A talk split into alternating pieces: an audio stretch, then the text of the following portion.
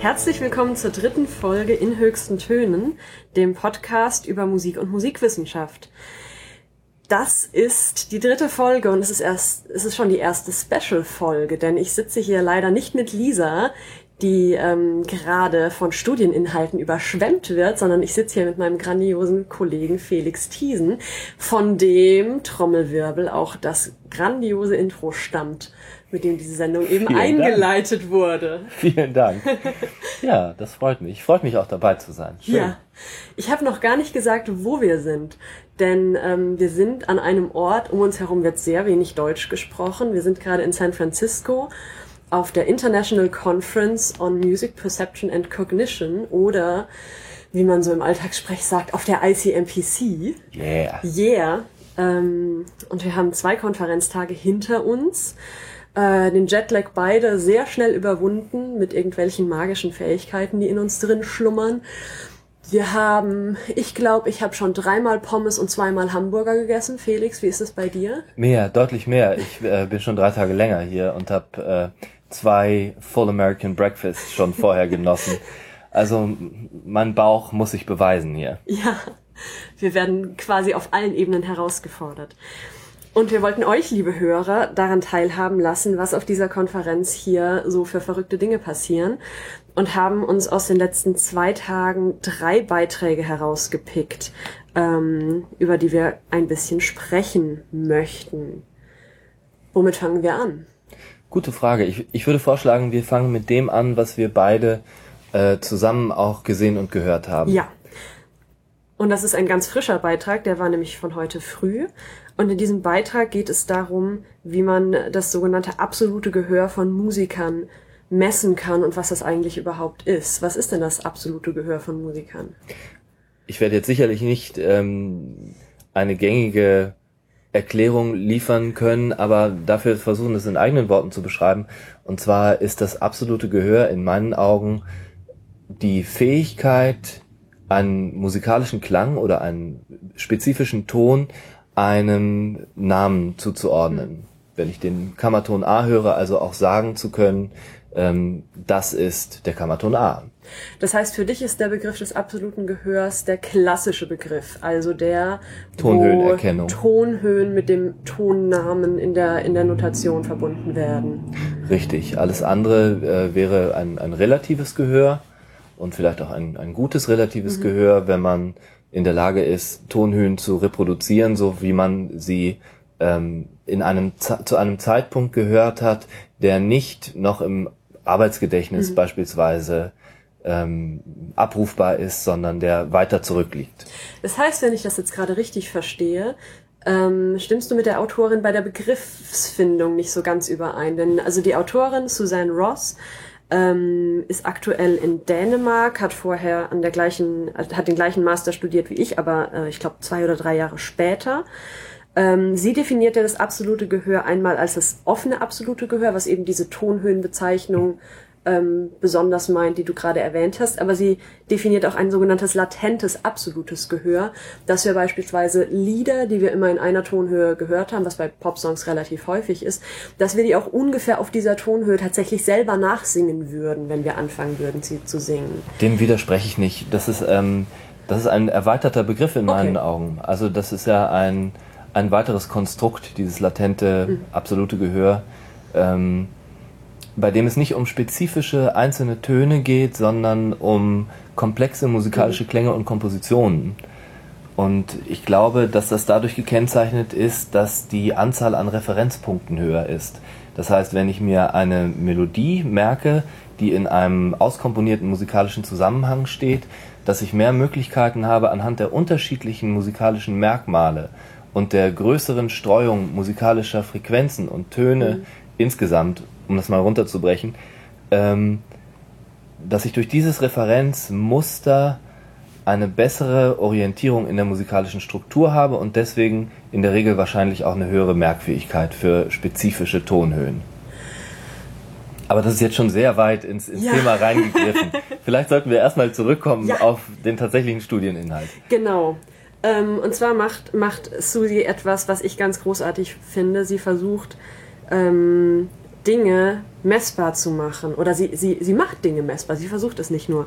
Und zwar ähm, hat sie ähm, also das, das absolute Gehör zu messen ist eine Sache, das wird schon sehr lange gemacht. Ähm, Versucht. Ja, es, es, wird, es wird irgendwie gemacht und jeder macht es so ein bisschen anders und meistens besteht es darin, dass ähm, sich dann jemand hinsetzt und sagt, ja, hm, ich, ähm, ich, ich notiere mal hier fünf Töne und ähm, die sollen die Leute dann vorsingen und ich drücke fünf Tasten am Klavier und die Leute sollen diese Töne dann benennen. Mhm. Aber das ist eben, das ist sehr, sehr, sehr weit weg von einer wirklich guten Testentwicklung und sie hat sich eben, ähm, sie hat eben zuerst mal gesammelt, wie bisher absolutes Gehör gemessen wurde und hat da verschiedene, ähm, verschiedene Methoden gefunden und hat die dann an einer Stichprobe ähm, erhoben. Ich glaube, sie hat irgendwie um die 100 Teilnehmer schon. 104, glaube ich. 104, ne? genau.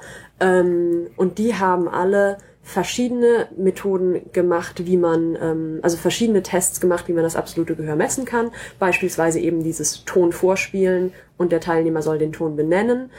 Ähm, sie hat dann auch solche Dinge gemacht, wie einen Ton vorzuspielen, dann zwei Melodien vorzuspielen und dann einen weiteren Einzelton vorzuspielen. Und über dem, also den, der erste Ton kam, fünf Sekunden Pause, dann vielleicht 15 Sekunden diese beiden Melodien, mhm. nochmal fünf Sekunden Pause und dann kam erst der zweite Ton. Das heißt, die Teilnehmer müssen über einen sehr, sehr, sehr langen Zeitraum, wenn sie ganz viele Informationen musikalischer Art bekommen, sich den ersten Ton im Gedächtnis behalten, um ihn, um ihn am Ende mit dem zweiten abzugleichen. Soweit ähm, ist das klassisch, würde ich sagen. Das ist auch noch definitiv, mhm. definitiv klassisch und fällt in, eben in diesen ähm, ja, fällt auch noch eher in den Bereich wirklich des, des Tonbezeichnens hinein, mhm. weil sich diesen Ton zu merken, glaube ich, fast unmöglich ist über diese lange Zeit und diese vielen musikalischen Inhalte. Man darf ihn halt nicht summen, um ihn zu ja. behalten. Ja, dann, dann ist die Frage, ob das einfach ein, ein interner musikalischer Prozess ist, den Ton so lange auszuhalten, mhm. weil ich glaube, wenn man die Aufgabenstellung kennt, ähm, schon beim ersten Stimulus, dass man einfach dazu neigt, diesen Ton sich zu merken. Ja. Über die diesen Zerstreuungsklang hinweg. Und wenn man musikalisch trainiert ist, dann kann man das, glaube ich, auch sehr gut. Ja. Aber wenn es nachher, ähm, je, je länger der Abstand wird, desto größer ist natürlich die ja. Wahrscheinlichkeit, dass das nicht funktioniert. Genau, genau. Ähm, und dann hat sie aber eben auch andere Sorten von Aufgaben erhoben. Und zwar ähm, gibt es eine ganz berühmte Studie von Daniel Levitin von 1994, glaube ich, wo er ähm, Teilnehmer ins Labor gebeten hat und ähm, ihnen eine Liste von, ich glaube, 300 Songs vorgelegt hat oder so. Und die hatten die Aufgabe, sich einen Song rauszusuchen und diesen einen Song ähm, nachzusingen. Das war die einzige Aufgabe, die sie hatten. Und er hat dann am Ende geschaut, wie gut die Teilnehmer die Originaltonhöhe dieses Songs getroffen haben und hat festgestellt, dass die eben wirklich massiv überzufällig gut die tatsächliche Originaltonhöhe ähm, trafen. Ähm, in der Replikationsstudie war der Effekt dann eine ganze Ecke kleiner, aber trotzdem gibt es immer noch diese Tendenz, dass wir uns eben Lieder nicht irgendwo in der Tonhöhe vorstellen, sondern oder oder merken, sondern ähm, relativ nah bei der Originaltonhöhe tatsächlich bleiben.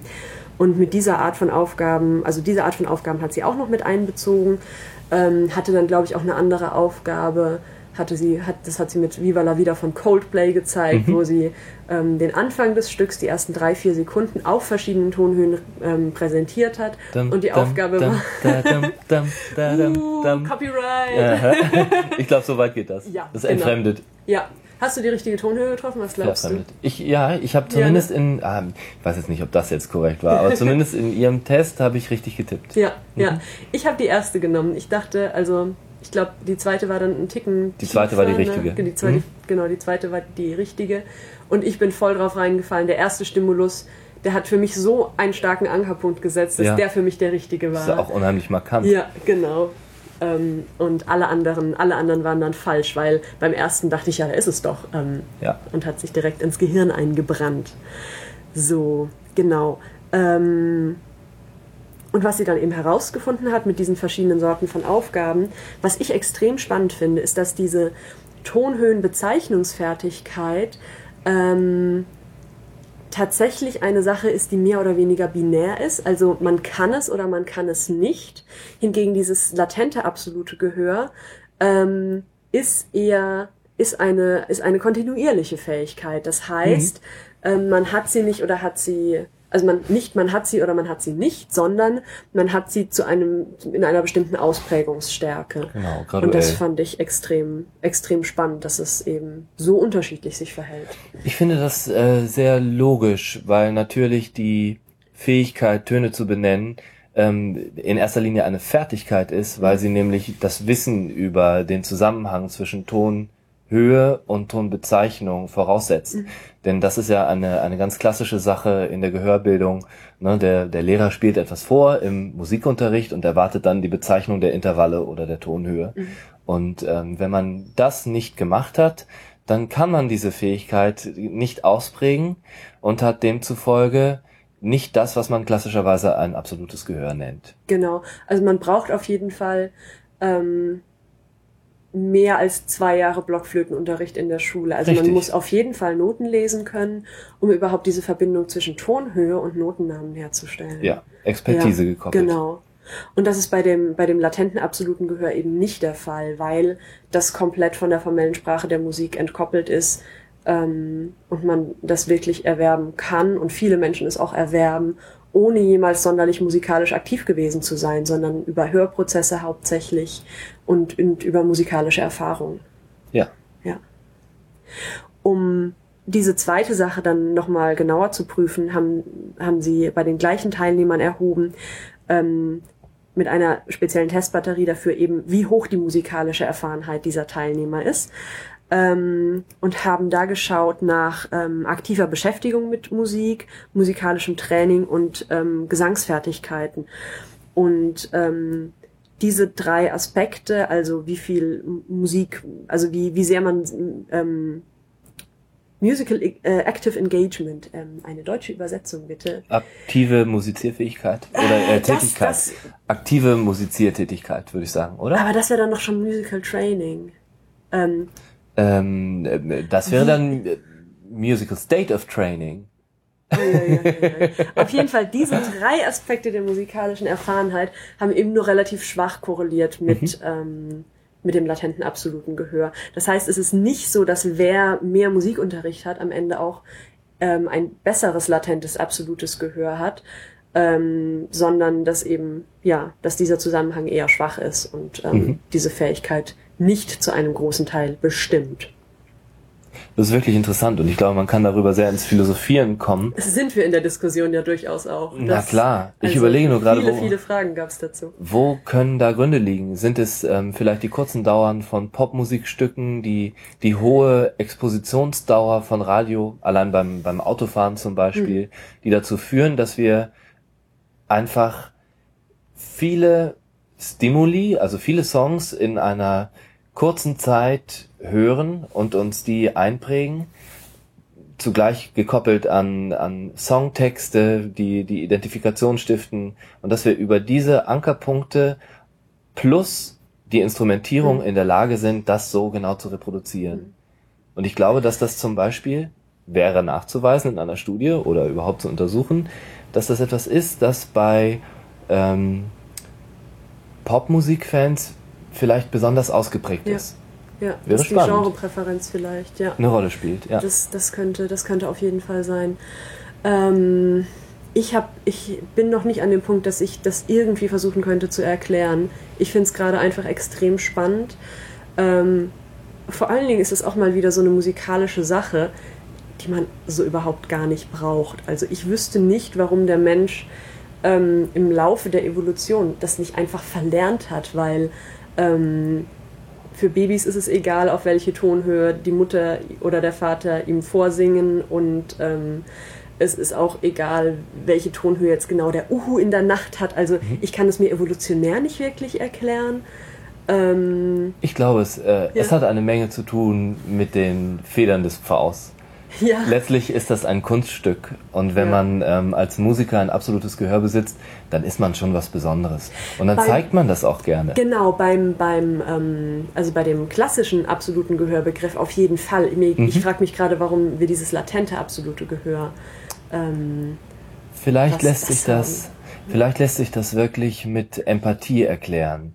Mhm. Denn weil wir über Tonhöhe so vieles wahrnehmen an emotionalen Untertönen, ähm, glaube ich, dass diese sehr spezifische Art der Tonhöhenerkennung eine Rolle spielt beim Erkennen von Emotionen, bei Dingen wie Empathie. Mhm. Und ähm, abgesehen davon spielt natürlich auch die Tonhöhenerkennung bei den tonalen Sprachen, bei ja, vielen ja. asiatischen, südostasiatischen Sprachen ja. eine große Rolle. Ähm, das, das gibt es bei uns nicht. Das gibt es oder gab es sicherlich in, in anderen indo-arischen Sprachen schon. Mhm. Aber da, da bin ich natürlich völlig überfragt, als nicht Sprachwissenschaftler. Komplett. Aber finde ich, äh, finde ich auch wahnsinnig interessant. Ja, ja. Vor allen Dingen, und, und das ist eben das Tolle, wenn es den Musikpsychologen der Zukunft darum geht zu schauen, ähm, welche, welche Auswirkungen das absolute Gehör auf andere Dinge hat. Also, ähm, keine Ahnung, für mich zum Beispiel die innere Klangvorstellung oder so. Also ob Leute mit, mit eben dem ähm, offensichtlichen absoluten Gehör oder dem latenten absoluten Gehör, ob die besser darin sind, ähm, sich Klänge aufgrund der Notation vorzustellen, dann schafft Susanne Ross eben die Möglichkeit, das richtig gut messen zu können. Ja. Mit einer tollen Testtheorie dahinter und ähm, ja, einfach eine, eine sehr gute wissenschaftliche Arbeit, Brilliant. wie ich das bisher beurteilen kann. Finde ich absolut brillant. Sie hat es sehr eloquent vorgetragen. Ja. Das können wir natürlich jetzt nicht reproduzieren, nein, nein. aber dafür stehe ich mit meinem Namen. Ja. Also das, das fand ich wirklich sehr schön. Ja. Und ähm, ein, ein Vortrag, den ich sehr genossen habe. Methodisch ja. super hinterlegt, ähm, auch mit Literatur gut ausgestattet. Hat mir gut gefallen. Und die Abbildungen waren wunderschön. Sie hat ganz, ganz, ganz tolle Abbildungen gemacht. Da geht mir, also ja, da freue ich mich einfach immer, wenn, wenn Leuten es wichtig ist, ihre Arbeit gut darzustellen. Ja ähm, dass man sie schnell versteht und nicht lange grübeln muss. Ja, prima. Ja. Du hast heute, glaube ich, noch ein Poster gesehen, an dem ich komplett vorbeigegangen bin. Ja, ähm, letztlich ist das etwas, das mich auch nur am Rande beschäftigt. Vielleicht muss ich ein bisschen selbst was dazu sagen zu meinem Hintergrund, weil ähm, natürlich Sie, liebe Zuhörer, und ihr mich nicht kennen und kennt. Und ähm, ich arbeite gerade daran, einmal die Literatur mir anzuschauen, ähm, was kurze Erkennungsleistungen musikalischer Stimuli angeht. Das heißt also, warum sind wir Menschen in der Lage, schon nach 500 Millisekunden eines Musikstückes eine Aussage darüber zu treffen, äh, welches Stück das ist oder welchem Genre es zugehörig ist, was für Instrumente in dieser kurzen Dauer schon zu hören sind oder ob das Ganze eine männliche oder weibliche Stimme beinhaltet und so weiter. Denn dass wir das können, das ist ähm, ganz gut beforscht inzwischen. Da gibt es eine Menge Studien, die so um das Jahr 2000 ansetzen. Aber wir haben weder eine vernünftige Theorie, die dahinter steckt. Da ist bislang nichts ja. entwickelt worden. Und ähm, noch gibt es irgendwie dazu eine Operationalisierung. Also wie können wir davon Nutzen tragen? Und auf dem Weg dahin untersuche ich also auch, wo möglicherweise mathematische Korrelate für diese Erkennungsleistung liegen könnten. Und deswegen bin ich über dieses Poster gestolpert. Also das war jetzt ein ziemlich langer Vorlauf für dieses Poster. Und das Poster trägt den Titel The Effects of Hearing Impairment and Hearing Aids on the Physiological Response to Emotional Speech. Also die Auswirkungen von Hörbeeinträchtigungen und Hörgeräten auf die physiologische Antwort zu emotionaler Ansprache. Und zwar wurde da folgender Versuchsaufbau gemacht. Also es wurden einer ersten Gruppe von gesunden Menschen ein paar Stimuli vorgespielt. Das waren kurze Sprachaufnahmen in unterschiedlichen Emotionszuständen, nämlich wütend, fröhlich, traurig und ruhig. Und äh, diese Stimuli wurden auch Menschen mit Gehörbeeinträchtigungen vorgespielt, ähm, mit Hörgeräten. Und dann gibt es noch eine Gruppe. Normal, also Leute ohne Hörbeeinträchtigungen? Genau. Mit und mit Hörgerätunterstützung. Ja, genau, so war die das. Drei Gruppen. So war das. Und bei diesen Leuten wurde die Hautleitfähigkeit gemessen, während sie diese Stimuli gehört haben. Was ist jetzt die Hautleitfähigkeit und was sagt sie uns? Ähm, man hat schon vor vielen Jahrzehnten damit angefangen, die Hautleitfähigkeit als einen Marker zu nehmen für emotionale Erregung. Das heißt, nicht etwa die Richtung dieser Emotion, nicht also etwa ob gut oder schlecht. Genau, ja. sondern nur, dass jemand aktiviert ist. Ja. Und das Ganze drückt sich aus in der Elektrolytkonzentration auf der Haut und die ist messbar, indem wir einen elektrischen Niedrigstrom, einen, einen niedrigwertigen Strom ja. durch die Haut jagen und schauen, ähm, wie sich der Widerstand dann verändert. Also wir haben das beide schon mal an uns angedockt gehabt und wir sitzen beide hier und leben noch und ich glaube, also ich habe nichts gemerkt. Ich war einfach nur verrückt, wie diese Nein. Kurve hoch und runter gezappelt ist teilweise. Ja, also es ist, es ist ein sehr gut etabliertes Verfahren tatsächlich. Ja. Ähm, nicht invasiv, man leidet nicht darunter, es gibt keine Spätfolgen. Ähm, und man kann eben ganz gut und sehr schnell vor allen Dingen sehen, wie Menschen auf etwas reagieren oder in welcher Intensität eher. Mhm. Und was man. Und eben ohne, dass sie darüber sprechen müssen und möglicherweise ähm, das verfälschen, weil ähm, man, man sich nicht traut zuzugeben, dass man, ähm, keine Ahnung, so stark davon berührt ist, wenn jemand, wenn jemand ähm, traurig ist und spricht. Zum Beispiel. Ähm, sondern, sondern hat ein, ein direkteres Maß an das menschliche Erleben in dem Fall. Absolut. Ja. Und ähm, to make a long story short, ähm, was natürlich dabei herausgekommen ist, dass Menschen mit einer Gehörbeeinträchtigung und mit Hörgerät Schwierigkeiten hatten, die Emotionen wahrzunehmen. Woraus schließen wir das? Daraus, dass die Aktivation, die messbar wurde über den Hautleitwert oder die, den Hautwiderstand, das ist der Komplementärwert, ähm, dass der weniger stark ausschlägt. Und das ist vielleicht eine etwas gewagte These, weil wir ja nur etwas über den Grad der Aktivation wissen und nicht über die Richtung. Aber ich denke, dass man das schon so ganz gut schließen kann. Und ähm, ich fand diesen Ansatz sehr interessant, weil letztlich wir wissen, dass mit Hörgeräten nur ein Hörverständnis auf Basis des oder oder ja in, in Hinsicht auf den Inhalt möglich ist, aber wenig an Zwischentönen gehört mhm. wird. Das erklärt sich einfach aus der Leistung der Elektroden und aus deren Anzahl, die verglichen mit unserer unserem Gehör, dem ja. natürlichen Ohr, niedrig ist. Und ähm, ja, das finde ich einen sehr spannenden und interessanten Ansatz. Ich habe auch von Forschung in dieser Art bisher nichts gehört. Und ähm, obwohl das natürlich wahnsinnig grobmaschig ist und nichts, wie gesagt, über tatsächlich empfundene Emotionen aussagt, ist das ein interessanter Ansatz, den man vielleicht durch weitere Messverfahren ergänzen kann und damit dann auch in Zukunft etwas operationalisieren kann und schauen kann, wo müssen wir denn was an Hörgeräten verbessern, mhm. damit auch diese Emotionswahrnehmung am Ende verbessert ja. möglich ist. Ja, ja. Ähm, was ich aus Anekdoten aber auch nur weiß, ist, dass ähm, das Musikhören mit Hörgerät meilenweit davon entfernt ist, wie Musik hören mit gesunden, also noch mit, mit ungeschädigten Ohren und ohne Hörgerät 30 Jahre vorher war beispielsweise. Also dass die Geräte, die es seit ich weiß nicht wie vielen Jahrzehnten auf dem Markt gibt, immer noch, ähm, dass da immer noch wirklich sehr viel Entwicklung nach oben möglich ist. Das finde ich, finde ich irgendwie ganz beeindruckend, weil man würde eigentlich denken, da muss ein kleiner schlauer Computer rein. Ähm, und der richtet das dann schon, aber ja. dass das eben, dass das eben noch so wenig fortgeschritten, also es ist, es ist natürlich schon sehr weit fortgeschritten, ähm, aber dass trotzdem noch so viel Luft nach oben drin ist, finde ich, ja, finde ich ganz verblüffend. Ich weiß tatsächlich auch viel zu wenig davon, ja. aber ich denke einfach, dass eine Berechnung dieser Dinge in Echtzeit furchtbar kompliziert und mhm. rechenaufwendig ist. Alles, was in Echtzeit geschieht, erfordert einen Wahnsinnsaufwand an Rechenleistung.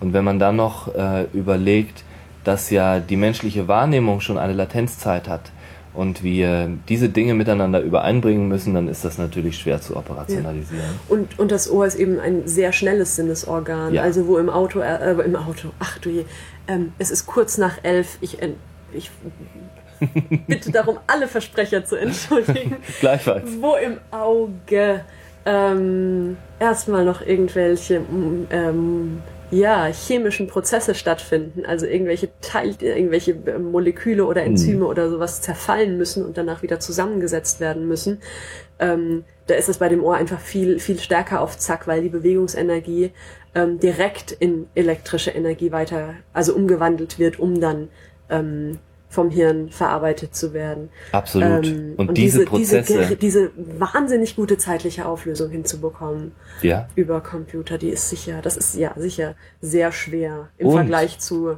den Prozessen im Auto oder Auge.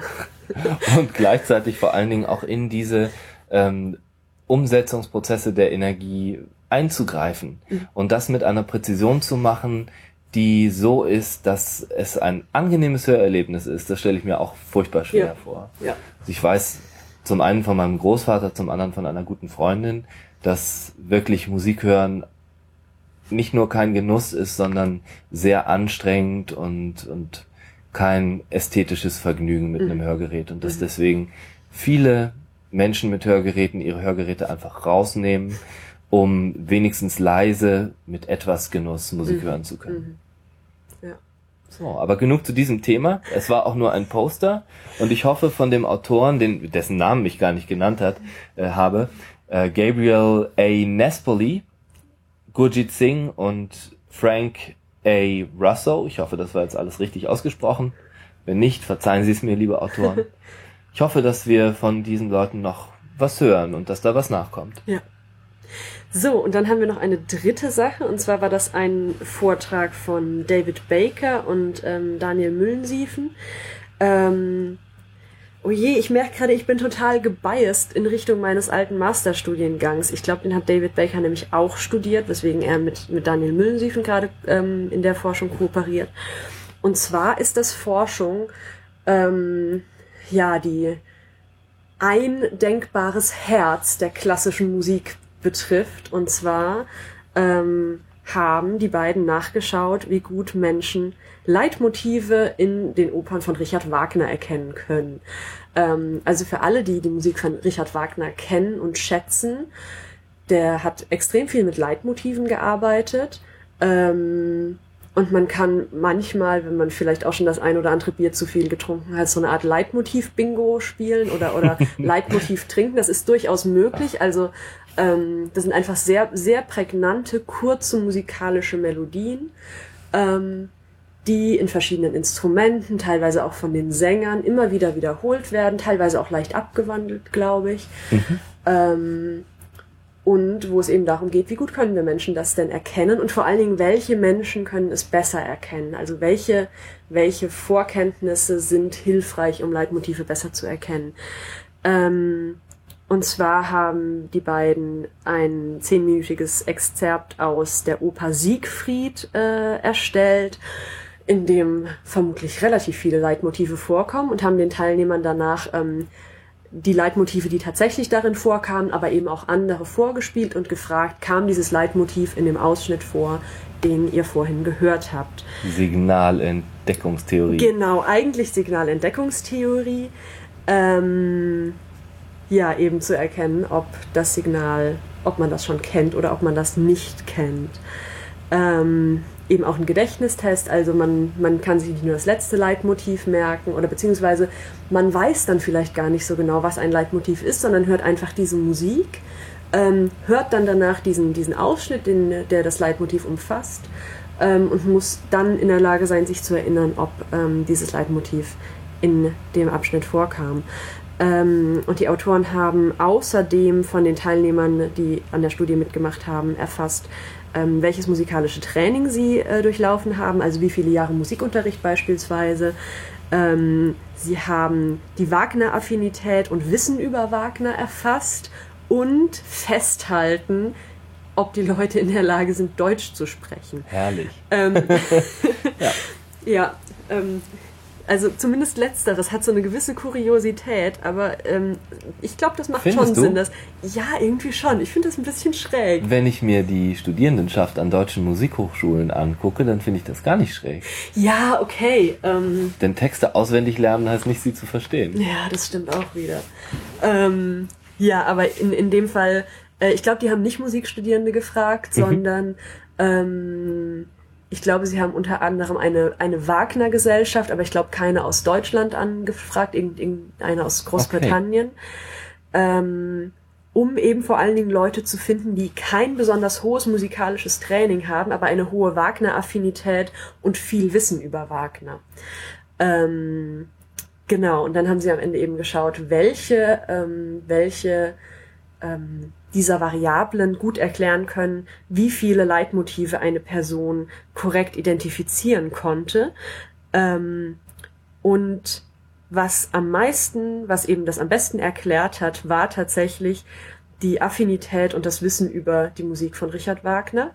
Ähm, und das war ein viel wichtiger Prädiktor als beispielsweise das musikalische Training.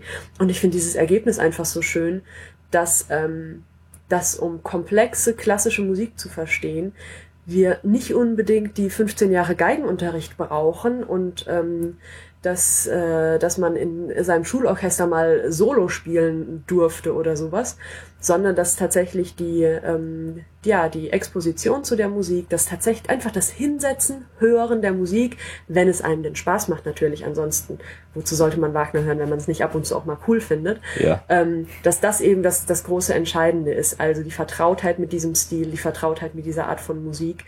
Und ähm, dass diese Lernprozesse am ehesten dazu führen, dass man diese Leitmotive dann auch tatsächlich erkennt und beim Leitmotiv-Bingo mit seinen Freunden eben ganz besonders häufig einen kurzen trinken kann. Das finde ich nachvollziehbar. Ja. Mhm. ja. So, habe ich jetzt irgendwas vergessen? Ich glaube nicht. Das war ein, ein schön knackiger Vortrag, schnell auf den Punkt. Ähm, ja, zu einem sehr realitätsnahen Thema und ähm, auch mal wieder so ein bisschen Demystifizierung. Also ähm, sowohl, dass man ja, nicht, nicht der große Musiker sein muss, um ähm, in Anführungszeichen komplexere Musik wertschätzen zu können. Ähm, und eben auch sich mal an einen heiligen Gral wie die Musik von Wagner und seine Leitmotivtechnik ranzuwagen mit empirischer Forschung. Finde ich beides sehr schön. Ja, ja. Irgendwie eine, eine Brücke zwischen historischer und systematischer genau. Musikwissenschaft. Genau. Die schlagen wir ja manchmal, manchmal ein bisschen selten. Ein Lied kann eine Brücke sein. ja, oder eine Oper. Oder auch. Alles, alles, was uns musikalisch Das Spaß ist dann macht. eben sozusagen die Golden Gate Bridge, die Oper. ja, genau. Wir können sie leider vom Hotel aus nicht sehen, aber das wäre auch ein bisschen zu dekadent. Es ist schon alles etwas dekadent genug, finde ich. ja. Es ist ein schöner Rahmen. Ja. Ja. Gibt's noch was zu der Tagung zu sagen? Ähm, das war gerade amerikanischer eine, Verkehr. Eine laute Hupe draußen vor dem Hotelzimmer. Also ich muss sagen, ich bin sehr angetan von der Konferenz. Finde teilweise die Forschungsmentalität etwas kritisch. Inwiefern? Insofern, als mir manchmal die methodische und theoretische Untermauerung in einigen Beiträgen gefehlt hat. Das ist nicht schlimm, das regt den Diskurs an und das sind ja auch Dinge, die man ähm, immer bereit sein muss zu verbessern, wenn man mhm. sich der Kritik stellt.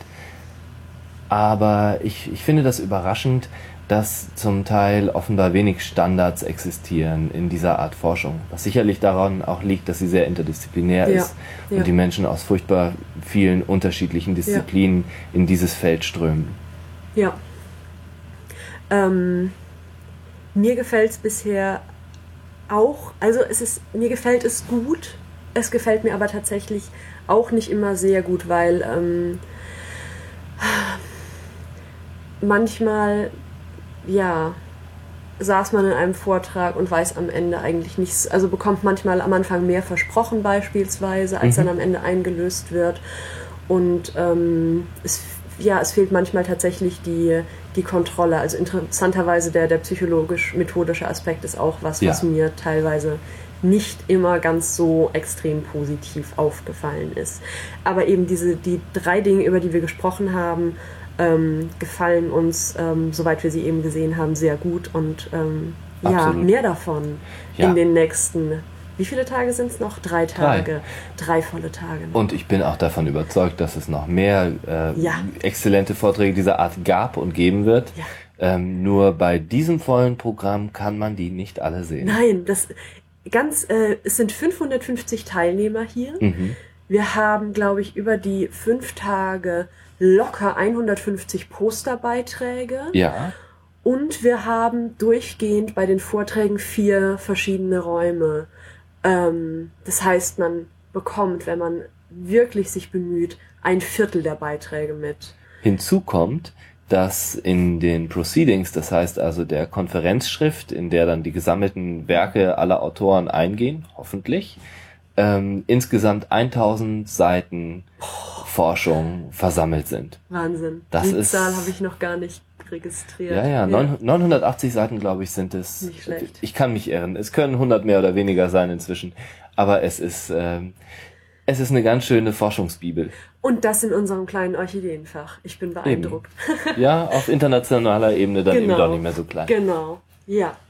So, das war unser kleiner Bericht von der großen internationalen Tagung am fast anderen Ende der Welt. Ähm, vielleicht schaffen wir es nochmal, uns zusammenzusetzen. Vielleicht dann auch mal ein, zwei Stunden eher. Mein Kopf ist schon ein bisschen matschig Ja. nach, nach den zwei Tagen vollem Input.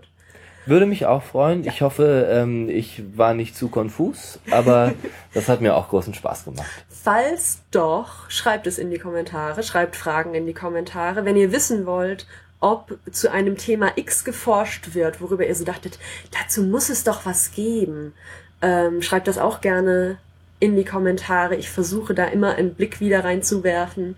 Und ansonsten hören wir uns vielleicht in den nächsten Tagen oder bald dann auch wieder in der Stammbesetzung mit Lisa und mir. Ja, und ansonsten freue ich mich, wenn ich nochmal dabei sein darf. Genau, und vielen Dank, Felix, für das grandiose Intro. Ich bin ganz, ganz, ganz glücklich, dass ein Musikpodcast endlich Musik hat. Aber gerne. Ich hoffe, wir hören das auch nochmal zum Outro. Ja, das machen wir.